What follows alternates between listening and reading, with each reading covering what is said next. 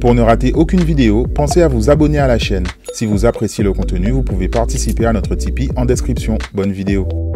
Salut à tous, c'est Shorty pour l'Oxymore. Ce soir à la librairie Générale, nous recevons Defaya Blake.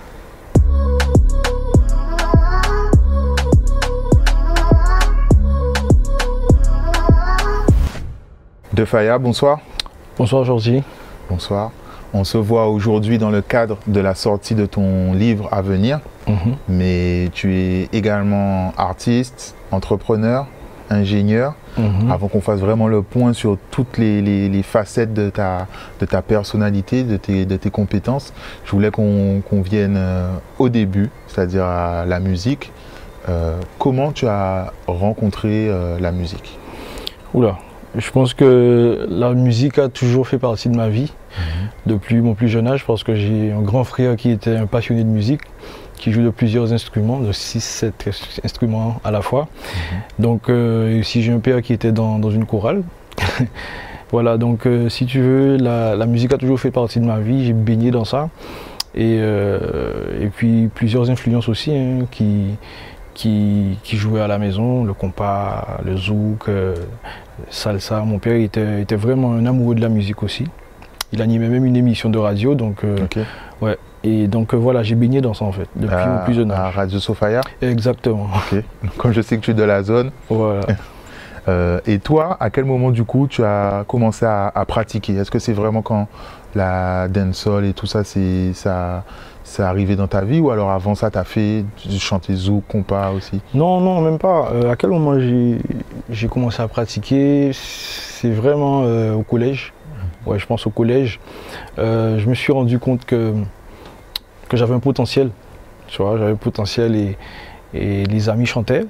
Donc euh, j'étais dans le même collège que Kérosène, Naïsi et toute la bande. Et euh, j'étais vraiment intéressé par ça et, et j'ai commencé à griffonner mes premiers textes au collège et, et la mayonnaise a pris par la suite quoi. En dancehall, tout. Ouais, la vibe était plus dancehall qu'autre chose Euh, parce que ben, c'est ce qui était à la mode. Et tu sais, je voulais faire partie du groupe, donc euh, le groupe répondait à certains codes. Donc euh, il fallait que je, que je me mette, que je réponde à ces codes-là, tu sais. Et, et effectivement, par la suite, je me suis rendu compte que c'était pas forcément ma voie et que je pouvais euh, naviguer sur d'autres océans. Mhm. Donc euh, c'est à ce moment que j'ai pris conscience de, de mes potentiels et que j'ai commencé. exploré le chant vraiment? Exactement. Et que j'ai commencé à chanter.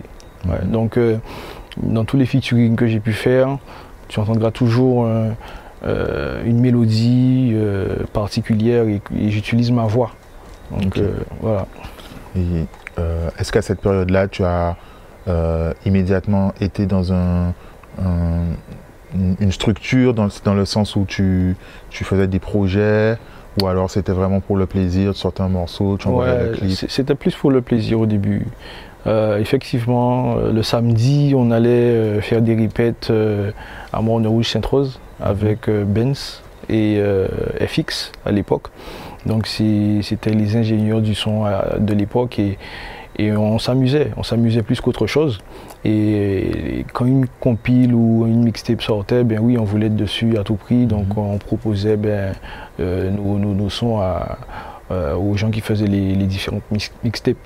Ok. Et euh, du coup, euh, en parallèle, parce que tu, tu es aujourd'hui ingénieur, donc Mhm. déjà, est-ce que tu peux nous dire, euh, nous parler de ton, ton, ta scolarité, quoi Ouais. Et est-ce que c'est quelque chose, du coup, que tu as, tu as stoppé un peu la musique pour poursuivre les études? Tu as toujours fait ta musique à côté? Comment ça se passait? Alors c'est bien que tu me parles de ça parce qu'il y a eu un processus. Avant Mhm. d'arriver euh, justement en tant qu'ingénieur en aéronautique, euh, je vais te parler de l'échec, de l'échec Mhm. scolaire dans un premier temps. Après il y a eu un échec social, euh, il y a eu un échec familial parce qu'il faut Mhm. savoir que je suis l'avant-dernier d'une famille de six enfants et que c'était très confli- conflictuel à la maison.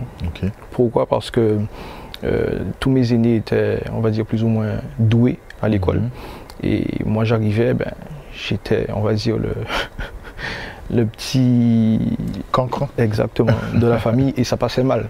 Ça passait mal, pourquoi? Parce que il faut savoir que je suis d'origine haïtienne, que mes parents ont vécu une vie de sacrifiés et que mon père n'admettait pas l'échec justement scolaire et c'était le seul baromètre pour savoir si un enfant était bon ou pas. Euh, donc j'étais considéré comme un mauvais, mauvais garçon à la maison et il m'a fallu redoubler d'efforts pour pouvoir ben, sortir mon épingle du jeu. Donc ça c'est une chose. Euh, après, euh, effectivement à l'école, bon, c'était pas ça c'était pas c'était du tout pas ça parce que ben euh, c'était dû à quelque chose mais mes parents n'avaient pas les armes qu'il fallait pour euh, répondre mm. à, mes problématiques à ma problématique donc euh, il a fallu que je me débrouille seul que je fasse mes armes tout seul et je me suis construit dans l'adversité si je peux dire ça comme ça il faut dire que petit j'avais une envie folle une envie débordante de voyager et mon père m'a bien fait comprendre que j'irais nulle part, quoi. Parce que non, non seulement j'étais, j'étais un cancre à l'école, en tout cas j'avais pas le niveau, et pour lui j'étais, j'étais un bon à rien et que j'étais intéressé que par les amis, par chanter, et, voilà. Donc euh, il m'a bien fait comprendre, il a tué mon rêve si tu veux. Euh, donc euh, voilà, moi je me suis construit avec ça et, et j'ai pas lâché, j'ai pas lâché ce rêve-là. Et au risque de me répéter, ouais, il, a, il, a fallu que je, redouble d'efforts mhm. et que je mette en place une certaine stratégie pour arriver à mes fins. Et donc c'est vers quel âge que tu as pris conscience et que du coup tu t'es remis sur la scolarité? Alors, euh, je pense que c'était au lycée. J'ai fait mon lycée à Pointe-Noire, euh, au LPO de Pointe-Noire. Et en même temps, je suivais, euh, j'étais intégré dans, dans, le sport, dans l'athlétisme, avec euh, Calvin Briand, qui est un grand nom de l'athlétisme euh, guadeloupéen. Donc, si tu veux, je, pratiquais l'athlétisme à, haut niveau parce que je m'entraînais dans un groupe où il y avait des gens qui, qui, avaient fait les Jeux, les Jeux Olympiques, championnat du monde, championnat de France. Donc, on était très, très assidus sur le plan sportif. Et, si tu veux, euh, ça m'a inculqué certaines valeurs. Et j'ai pu euh, faire le parallèle entre ben, le sport et ma vie de tous les jours. Parce que je m'entraînais vraiment à la dure, je souffrais, je souffrais beaucoup. Et euh, je transcrivais tout cela dans, dans mes études. Donc il y a eu plusieurs, on va dire plusieurs steps. Le step one, c'est que il a fallu que que j'accepte la souffrance et que je me dise que c'est ça la vie en fait. C'est déjà de souffrir, donc euh, que je rattrape mon retard et, que je prenne ma vie en main. Donc j'ai fait trois ans à, Pointe-Noire, les, notes ont commencé à, évoluer effectivement, parce que j'étais plus assidu, j'étais plus concentré et euh, j'avais la rage. J'avais la rage de, mon rêve qui était de voyager. Et, euh, et après, ben, c'est à ce moment que je me suis dit, bon, il y a un concours qui se, qui se fait à l'aéroport pour intégrer la section aéronautique euh, de l'aéroport. C'est une école qui est affiliée à, Blanchette Gourbert. Il y a un concours qui se faisait là et je me suis dit, allez, on y va. On va tenter pour voir ce que ça donne. Et je l'ai réussi. Et c'est comme ça que j'ai intégré. Euh, et à ce moment-là, tu avais lâché la musique? Euh, Non, non, je n'avais pas lâché la musique parce que en étant au LPO de Pointe-Noire, je, chantais toujours. Je chantais toujours et j'étais délégué de classe, donc j'organisais aussi euh, certaines manifestations au sein de l'établissement. Donc j'invitais les amis qui chantaient, les amis de Sainte-Rose notamment, qui chantaient. Et, euh, ouais, ouais, je, chantais toujours. J'ai vraiment abandonné la musique lorsque je suis arrivé en France. Euh, pour mes études parce qu'il fallait vraiment avoir un focus, une concentration extrême. Mhm. Pourquoi aussi? Parce que les études euh, en aéronautique euh, sont un peu spécifiques, si tu veux. La moyenne, c'est pas 10, mais 15. Il faut avoir 75% dans chaque examen pour avoir euh, l'examen final. Il faut savoir que c'était par module. Donc, on avait 17 modules à avoir dans l'année. Donc, on te donnait 5 ans pour avoir ces 17 modules. Et le challenge, c'était de réussir les 17 modules, donc avoir 75% dans chaque examen pour avoir l'examen final. On travaille sur les avions, donc euh, euh, la formation aussi est aussi pointueuse que la responsabilité qu'on aura par la suite. Ok. Et concrètement, aujourd'hui, ça, te permet de faire quel métier, quelle, quelle fonction, ta journée type, du coup, sur, c'est bien que tu me poses cette question parce que beaucoup de personnes ne, réalisent pas ce que je fais.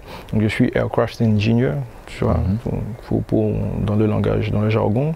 Euh, je suis responsable, là, là, actuellement, je suis responsable de deux types d'avions différents, donc l'ATR 7242 qui font les, vols régionaux. Je suis aussi responsable du dernier Boeing, le Boeing 787, le fameux Dreamliner. Et la journée type, c'est quoi? Ben, Je me réveille le matin, je fais déjà le tour de, l'avion. Très tôt oh, Très tôt, certaines fois. Et je fais déjà le tour de l'avion pour voir si euh, tout est en place, euh, il y a du, contrôle à faire. Euh, ça m'arrive de faire de, de, la reprogrammation dans les avions. S'il y a une panne, en fonction de la panne, ben, je répare tout de suite ou bien je peux laisser l'avion partir et réparer par la suite. Donc c'est en fonction de la panne. Donc euh, tout ça aussi c'est réglementé. Euh, et puis je change des éléments. Donc je fais ce qu'on appelle euh, du removal and installation. Donc ça m'arrive de, d'enlever les éléments et de, reprogrammer aussi la machine pour que euh, l'élément soit adapté à ce type de machine. Donc c'est vraiment une grande responsabilité. Il faut savoir que euh, le Boeing 787 est un long courrier. Donc euh, je, suis aussi habilité à signer la fameuse APRS, tu vois, l'approbation de remise en service de, de l'avion. Donc si tu veux, dès que je signe ce document, j'autorise l'avion à partir. Donc, et tu es responsable. Voilà, et l'avion est sous ma responsabilité. Donc s'il arrive quelque chose, je serai le premier responsable. Donc euh, c'est beaucoup de responsabilités qui, pèsent sur mes épaules.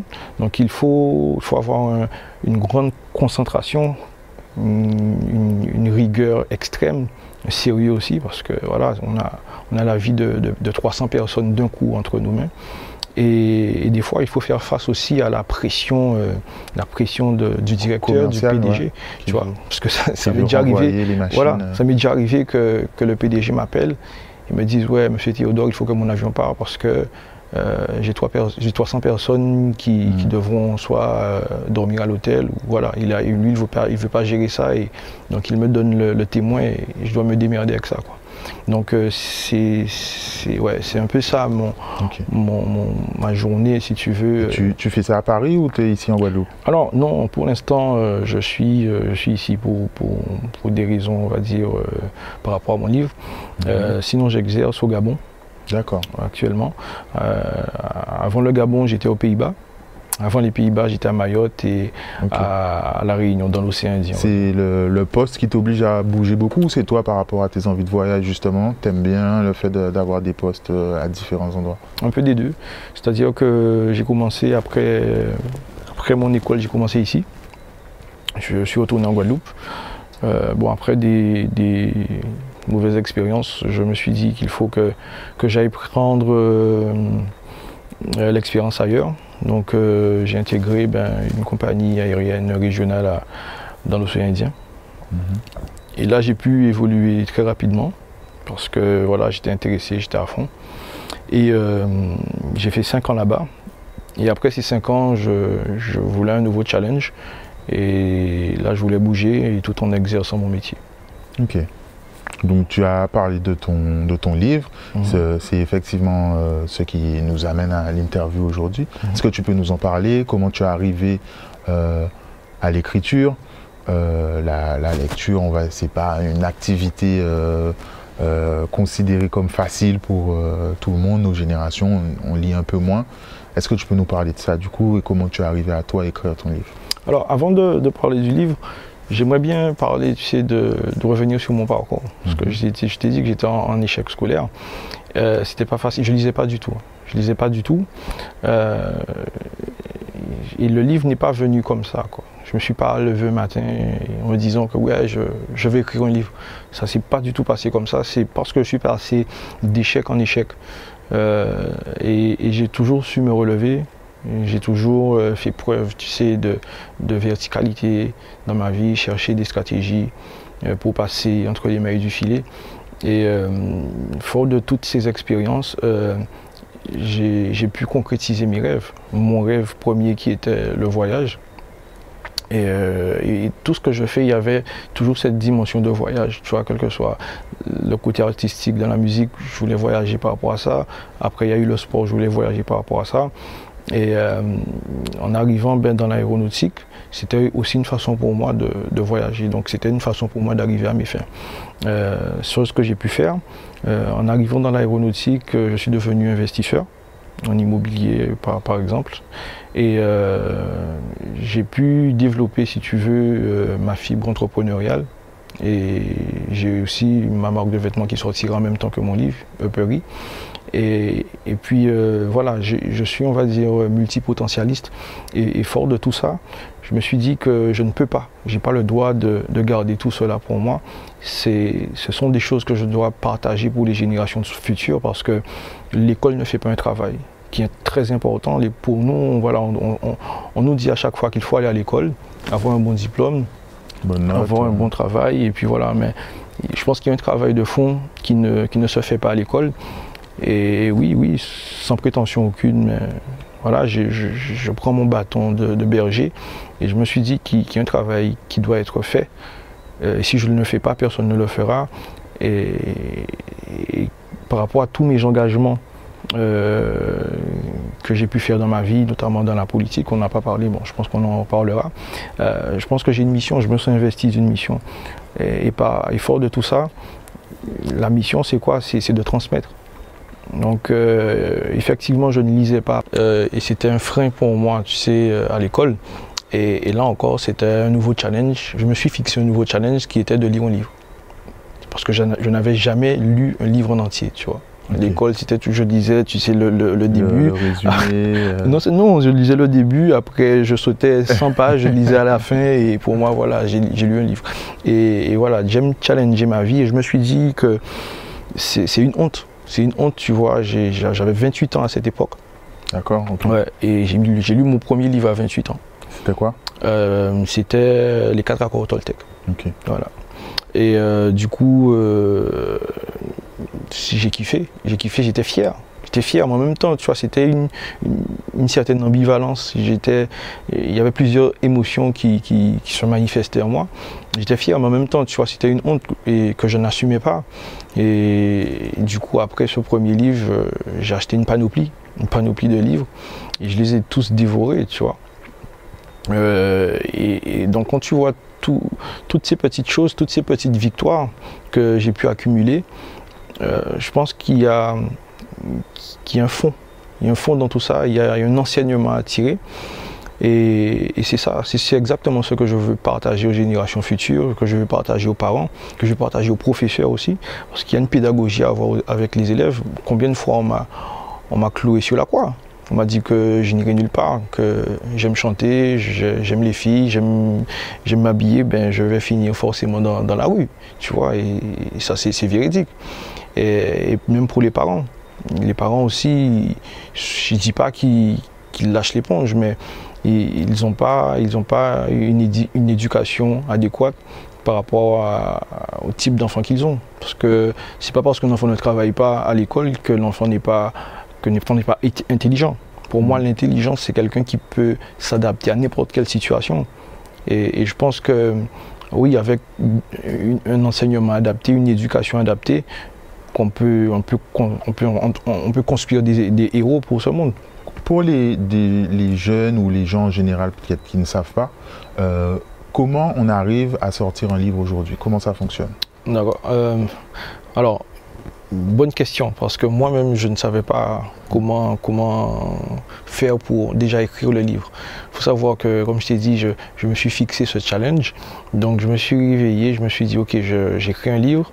Euh, j'ai fonctionné selon ma méthode. Voilà. C'est-à-dire que j'ai écrit les grandes lignes de ma vie. Mhm. Voilà. Donc, euh, c'était des titres. Et je me suis dit, je vais remplir tous ces titres-là. Tu vois. Voilà. C'est comme ça que j'ai fonctionné. Et je ne savais pas si je faisais bonne route ou pas. Donc euh, j'ai commencé le livre, j'étais très motivé au début et je pense que le syndrome de l'imposteur m'a rattrapé. Et allez, j'ai écrit peut-être une vingtaine de pages. Après, je, ouais, je me suis découragé parce que c'est vraiment un travail. C'est un travail de longue haleine. Il faut, faut, pas comprendre que c'est de tout repos. C'est un travail sérieux, c'est un travail d'acharné. Et euh, à partir de là, j'ai compris que, que je ne pourrais pas faire ça si je n'étais pas accompagné. Donc c'est à ce moment précisément que j'ai cherché sur internet s'il existait des coachs. J'ai vu que ça existait, des coachs en littérature. Donc euh, j'ai contacté un qui s'appelle Monsieur euh, Patrick Dubois et il est en Vendée. Euh, donc on, faisait des, des rendez-vous mensuels et par Zoom parce que j'étais à Mayotte à ce moment. Et euh, c'était un coach en écriture, donc il m'aidait dans, dans, tout ce qui est réalisation, dans, tout ce qui est conception. Euh, il m'aidait à formuler euh, les phrases en bon français. donc je suis maintenant sûr que qualitativement le livre il, vaut quelque chose parce que je me suis fait accompagner par un professionnel. effectivement c'est onéreux mais il fallait passer par ça pour euh, proposer quelque chose à, un public. Donc euh, une fois que le livre est terminé, il faut, faut une relecture par plusieurs personnes effectivement pour euh, éliminer toutes les fautes d'orthographe. Et je peux te dire qu'il y en a eu. c'est une chose. Et, après, il faut, faut, te, faut te démarquer, il faut aller frapper aux portes des maisons d'édition. Et là, ça devient plus corsé, surtout en, en ce temps de Covid, parce qu'il y a eu un boom par rapport euh, au confinement. Il y a eu un boom d'écrivains de, euh, qui, ont, qui ont produit un certain nombre d'ouvrages. Et euh, je peux te dire qu'il y avait la queue devant les, maisons d'édition. Ouais. à mon grand étonnement, j'ai eu une édition, on va dire, locale qui m'a contacté en premier. J'étais content. Puis après, il y a eu une édition de l'océan Indien. Et après, il y a eu l'Armatan qui, qui, a une dimension, on va dire, plus internationale qu'ils arrosent l'Afrique, euh, euh, le, Québec, euh, les Antilles. Donc c'est le numéro un des, des maisons d'édition en France en termes de, parution. Donc lorsqu'ils m'ont contacté, ben, j'étais étonné, surpris, joyeux et voilà quoi. Donc tout ça pour vous dire que rien n'est impossible. Rien n'est impossible si, on se donne les moyens, si on travaille avec acharnement et si on travaille euh, de façon structurée et sérieuse. Hmm. Et est-ce que ça c'est comparable à, alors parce que moi je ne connais pas le monde de l'édition mhm. de livres, est-ce que ça se compare à un deal avec une maison de disques et donc du coup ils vont faciliter la distribution Carrément, carrément. Parce que le contrat, j'ai un contrat de 50 pages J'exagère un peu, mais j'ai un contrat voilà, de 50 mhm. pages et effectivement, il gère tout. Il gère tout, il gère la distribution, il gère la promotion, l'impression. voilà, donc euh, il y a des tirages, le livre va sortir un certain tirage. S'il se vend, ben, on, repart pour, une, pour, pour, pour, un autre tirage. Euh, j'ai des pourcentages en fonction des tirages. Donc c'est exactement la même chose. Avec une notion aussi d'avance Exactement, exactement. c'est vraiment pareil. Voilà. Euh, du coup, est-ce que tu peux nous parler du titre de ton livre? D'accord. Euh, alors au départ, le livre allait s'appeler Différent et je vais soulever ce monde. Euh, avec une petite spécificité sur le différent qui était écrit DYS pour faire différemment. Et la maison d'édition m'a déconseillé de le faire parce que ce titre était déjà pris. Le, mot différent était déjà pris. Donc euh, finalement, j'ai mis trois points de suspension et je vais soulever ce monde. Voilà. Donc c'est un titre qui est évocateur. Hein. On ne peut pas soulever un monde, mhm. effectivement et pourquoi pas. Donc euh, moi j'ai mon monde dans ma tête, j'ai tout un écosystème dans ma tête. Euh, tu as vu, je t'ai dit que j'aime challenger ma vie et c'est ce que je veux soulever. Je, quand je dis soulever, c'est pas euh, au sens premier du terme, c'est soulever, soulever le défi, c'est arriver à quelque chose, arriver à mes fins. Voilà. Et donc on arrive à, ton livre à toi. Est-ce que tu peux nous parler un peu de, de celui-ci? Voilà. Ben, vu, que je lisais, je lisais beaucoup à, une époque, euh, je me suis dit, mais pourquoi pas un livre? Et comme je t'ai dit, j'aime challenger ma vie et c'était un nouveau challenge. Je vais écrire un bouquin. Mhm. Voilà, j'ai vécu trop de galères dans ma vie. Euh, j'ai toujours su surmonter ces galères, j'ai toujours su ben, tirer mon épingle du jeu pour y arriver. Et le nouveau challenge, c'était écrire un livre autobiographique pour partager toutes ces expériences. Euh, bon, je ne sais pas si tu allais me poser cette question, mais je vais la devancer. Euh, il y a aussi des, expériences douloureuses. Mhm. Par exemple, la mort de mon père, la mort de ma soeur. Il faut savoir que la relation était très conflictuelle avec mon père. Donc, il, attendait beaucoup de moi.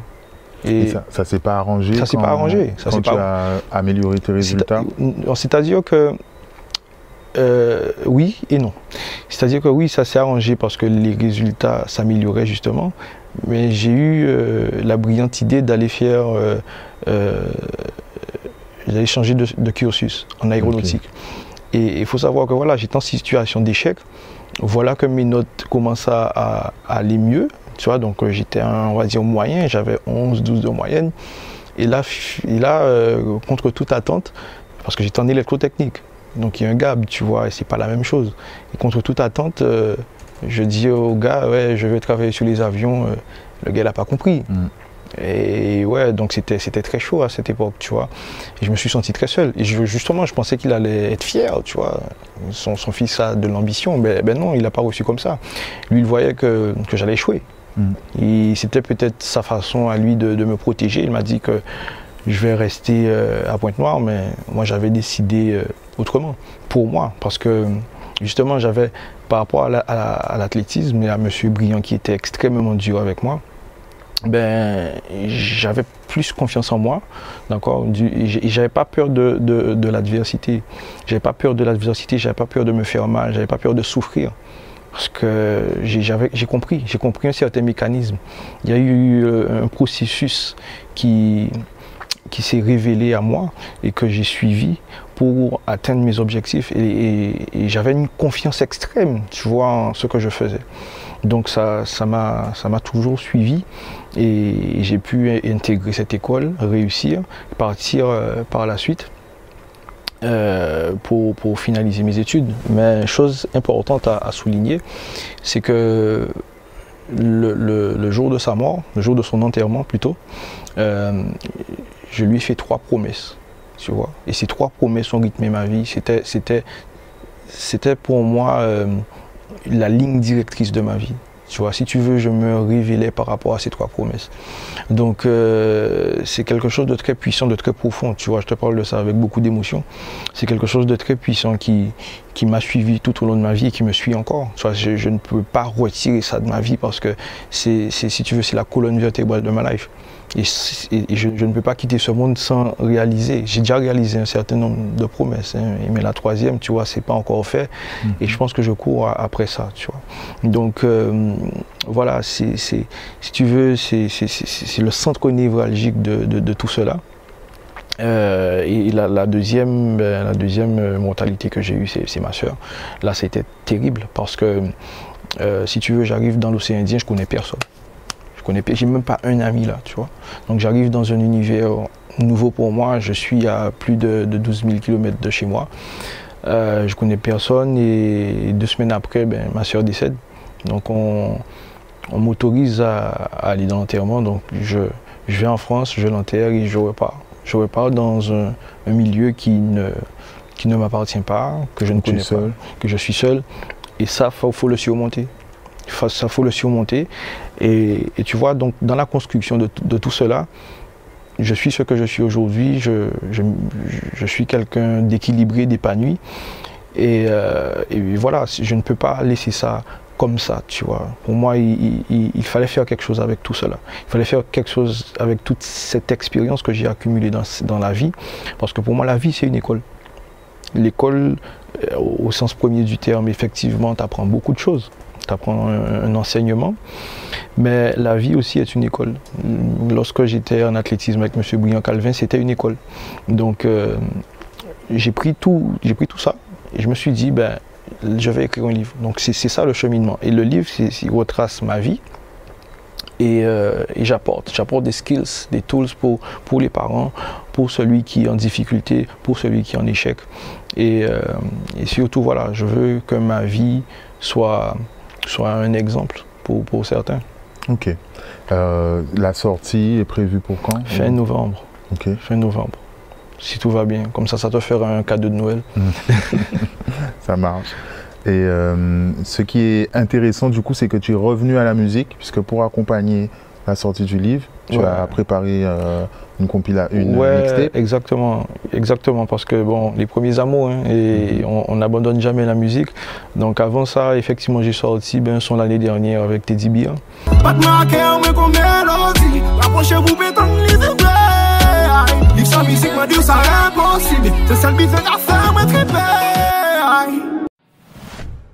Euh, et puis, euh, si on va dire que c'est lui qui m'a remis dans le bain, ça m'avait manqué, ça m'avait pas mhm. mal manqué. Et, puis voilà, je me suis dit, il faut que je fasse ce que je sais faire aussi. Et j'ai cette dimension artistique, pour moi c'est un, don, j'ai ce don-là, donc euh, pourquoi ne pas l'exploiter aussi? Donc effectivement, je vais, je vais sortir, on va dire c'est un EP, on, va, on a changé le, le, concept, c'est un EP de cinq titres que je vais sortir. Euh, et, par la suite, euh, euh, à la fin de la promotion du livre, je sortirai la mixtape avec les différents artistes. Mais pour la sortie du livre, je sortirai un EP de 5 titres. Et donc, tu as été absent quelques années musicalement. Il y a eu pas mal de changements dans la musique. Il y a eu l'avènement du streaming, la, façon de, de, créer a changé. Comment toi, tu as vécu ce changement? Comment ça s'est passé? Ben, il faut dire que je consommais, je consommais pendant ce temps-là de la musique. Donc, mhm. euh, si tu veux, j'ai vu l'évolution. Euh, maintenant que je reviens avec un EP, je sais exactement quoi faire, qui aller voir, et, euh, comment, euh, comment aborder, tu sais, euh, la musique proprement dit. Cette nouvelle consommation. Exactement, cette nouvelle consommation, d'écouter de la musique, d'acheter de la musique, de consommer la musique. Donc, ouais, je suis, je suis au fait et, je, vois ça d'un bon oeil parce que c'est plus accessible du coup. Mhm. dès que tu as une connexion Internet, donc c'est bon, il n'y a, pas, a pas besoin d'aller acheter un album ou, ou quoi que ce soit. Et donc, ben, du coup, maintenant, euh, par exemple, il y a la tendance drill. Mhm. Euh, musicalement, au final, ça donne quoi? Est-ce que tu es revenu peut-être à des influences zouk compas de ton enfance? Est-ce que mhm. tu es revenu à la dancehall de quand tu, tu pratiquais adolescent? Ou est-ce que tu as exploré de nouvelles choses encore? Non, en fait, tu sais, je vais, je vais juste rester moi-même. C'est un EP qui, qui va refléter le livre. Donc le livre, c'est un livre autobiographique, donc il faut que je reste moi-même. Et c'est souvent ce que je n'ai pas su faire dans le passé, que je vais, je mettre au goût du jour. Euh, effectivement, je vais euh, choisir des instruments euh, qui, marchent bien, donc qui, qui a une sonorité africaine, afro, caribéenne. Euh, mais je vais toujours euh, garder ma plume et garder, tu sais, mon style euh, dans, l'écriture. On, va revenir à tout à l'heure, tu nous as parlé de, de, la politique. Donc mhm. tu as fait, je sais pas, alors tu vas nous expliquer ça, mais tu as fait un, test, un pas dans la politique. Est-ce que tu peux nous parler de cette expérience? Alors, c'était une très belle expérience personnelle. Mhm. Euh, pourquoi? Parce que j'ai toujours été engagé. J'ai toujours été engagé euh, dans tout ce que je faisais. J'étais toujours à fond et, il y avait toujours euh, une notion de, communauté, une notion communautaire. Donc, j'ai vu que les choses n'avançaient pas dans ma commune. J'ai vu que la jeunesse n'avait pas sa place. Euh, et lorsque je me suis lancé dans la politique, lorsque j'ai décidé de me lancer dans la politique, euh, c'est parce que j'avais déjà fait un travail. Euh, après l'aéronautique, je ne l'ai pas dit, mais j'ai fait une licence en, en, sociopsychologie. je ne suis pas arrivé au bout, bien sûr. mais c'était, c'était pour, non pas pour le fun, parce que je ne l'ai pas fait comme ça, mais ça m'intéressait en fait. C'était un nouveau challenge que je, que je me, me donnais. Et euh, je voulais comprendre un certain nombre de choses déjà par rapport à moi, euh, par rapport à, ma façon de vivre, parce que je trouvais que j'avais un décalage euh, avec Monsieur Tout le Monde, avec, avec le reste de mes amis par exemple.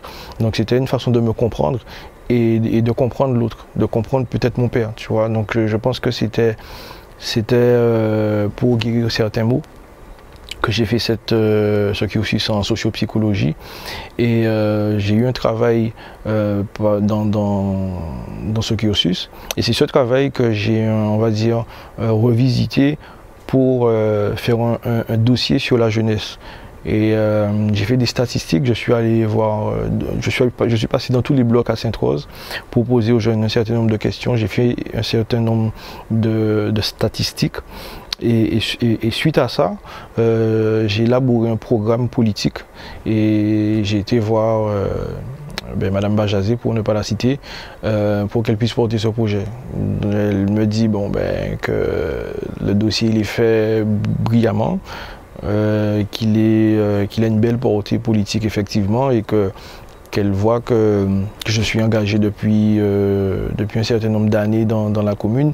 Elle m'a proposé de, de, porter ce projet moi-même. j'ai intégré son groupe à certaines conditions parce que je ne voulais pas être un pion dans, son mhm. équipe. Donc je lui ai bien fait comprendre que si moi j'intègre son équipe, je vais prendre un certain nombre de décisions. Et c'est comme ça que j'ai fait le, le son de sa campagne. Euh, j'ai clippé le son, c'est la première fois qu'on voit un clip dans, la politique. Donc si tu veux, j'ai apporté une, fraîcheur, tu vois, j'ai révolutionné, si on peut dire ça comme ça, euh, euh, la politique en Guadeloupe en tout cas. C'est la première fois qu'on voyait ça et, même les techniques de communication. j'ai fait un certain, nombre de choses que les saint savent, que les saint connaissent. Et, et voilà, c'est des prises d'initiative qui, euh, qui, me sont venus par rapport ben, à, ma sensibilité artistique et que j'ai pu mettre à disposition de, cette équipe. Et on a vu, on a vu le résultat. Ok.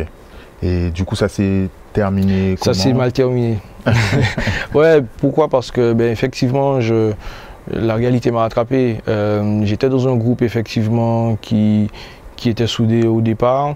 Euh, il y avait beaucoup de, beaucoup de fortes têtes dans cette équipe. Euh, et euh, moi j'étais le petit jeune. j'ai montré ce que je, pouvais faire, ce que je pouvais apporter. Maintenant je sais, je sais ce que je peux apporter à une équipe politique. C'était une expérience nouvelle pour moi. je ne pense pas que c'était qu'on a eu de la chance Hein, C'était pas de la chance euh, parce que euh, ça a porté ses fruits et tout ce que je faisais était mûrement réfléchi. Mais euh, lorsqu'il faut maintenant prendre ses responsabilités, je pense qu'il y a eu des personnes qui ne, qui ne m'ont pas fait confiance ou qui volontairement m'ont mis à l'écart, peut-être de peur de, de représailles pour les cinq ans à venir. Lorsque j'ai vu ça, je, me suis rendu compte que je perdais mon temps en fait. Donc j'ai décidé de partir et de faire ma propre politique. Donc j'ai jamais, même en étant dans l'océan Indien, j'ai jamais perdu, rompu le contact avec les jeunes de Sainte-Rose. Et euh, certains jeunes m'appelaient, tu sais, pour soit me demander des conseils pour euh, leur orientation. Voilà, effectivement, leur orientation. Et j'aidais beaucoup. J'aidais beaucoup. J'ai même aidé financièrement pour tout te dire. Certains jeunes à Sainte-Rose. Euh, donc j'ai vraiment un ancrage. Et c'est pour ça que je suis parti. Je suis, et en revenant, j'ai toujours le même respect vis-à-vis de, ben, de, des Saint-Rosiens, de la jeunesse saint-rosienne. Donc euh, voilà, c'est pour moi, c'est une façon aussi de faire de la politique sans pour autant avoir une étiquette au sein de la mairie. Et je pense que c'est important de le souligner parce que beaucoup de personnes courent après des titres. Ils veulent être, euh, je sais pas moi, euh, adjoint au maire, conseiller de ceci, conseiller de cela, sénateur ou, quoi, ou que sais-je. Et ils ne font pas un travail de fond. Mm. Tu vois, déjà, toi, à ta petite échelle, avec ta petite personne, tu peux faire un certain nombre de choses autour de toi. Tu peux euh, impulser la dynamique que tu veux voir dans, dans, ta, dans ta commune, dans ta ville, dans ta rue, tu sais. Donc, euh, commençons par là. Et après, voyons euh, comment on peut, on peut évoluer dans, dans l'échelle politique. Ok. Du coup, on a fait un tour de, très complet de, de tes compétences, de, ta carrière, tes carrières, j'ai envie de dire. Mhm. Est-ce que tu sais déjà c'est quoi tes prochains objectifs après, après le bouquin? Donc j'imagine que ça va partir en, en, promo, que tu accompagnes de conférences, de mixtape EP. Exactement. Est-ce que tu sais déjà euh, c'est quoi la suite? Ouais, ouais, j'ai une brillante idée de. Enfin, L'équipe a une brillante idée de, de, de, faire une tournée internationale. Donc, euh, et il faut dire que tout s'emboîte parce que maintenant c'est possible parce que euh, j'ai signé avec l'Armatan, qui est une, maison d'édition euh, à l'international. Euh, donc ça va partir en tournée, effectivement. Et pas plus tard que le mois dernier, ben, j'étais dans le centre éducatif fermé de Port-Louis où j'ai pu rencontrer un certain nombre de jeunes qui ont fait des cas graves. D'accord? Et j'ai pu échanger avec eux, j'ai fait un atelier musique avec eux.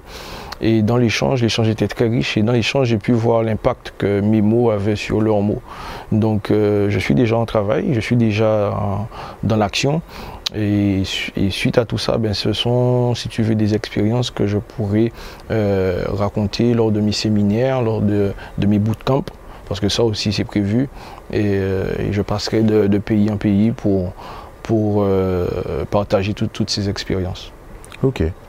Euh, est-ce qu'il y a quelque chose que tu aurais aimé rajouter? Ouais, j'aurais aimé rajouter que je, à, la, sortie du livre, mhm. il y a aussi la marque Perry qui sort. C'est une mhm. marque de développement personnel. Effectivement, voilà, c'est ça. C'est une marque, euh, on va dire, euh, apporter développement personnel pour rester dans le créneau dans lequel je suis. C'est une marque qui impulse une certaine dynamique euh, et qui renvoie un certain nombre de messages tels que l'abnégation, la confiance en soi, d'accord, le sérieux. Parce que c'est toutes ces choses que j'ai pu acquérir dans ma vie et qui m'ont permis de réaliser toutes ces belles choses finalement. Donc c'est un outil supplémentaire que que je veux offrir, tu sais, à la population. Je, veux que quand tu portes cette marque, tu, te sentes euh, fier, tu te sentes fort, euh, tu te sentes invincible, inébranlable. D'accord? Donc c'est toutes ces valeurs que, j'associe dans, cette marque et que je vais véhiculer tout au long de la promotion et, bien plus encore, qui, feront que, que cette marque prendra une dimension particulière dans, la vie de tout un chacun. Ok. Ben, merci pour euh, cet échange très riche on a pu voir euh, tous les aspects du coup de, ta personnalité, de ta vie, de ta carrière. Et euh, ben, je te souhaite euh, bonne continuation. nous sommes actuellement à la librairie générale. J'espère que tu pourras faire des, créer un lien pour la sortie du bouquin. Et merci encore. Eh ben, merci à toi, merci de me donner cette tribune pour m'exprimer. Et j'ai qu'une seule chose à dire, up, up, up, no down. merci.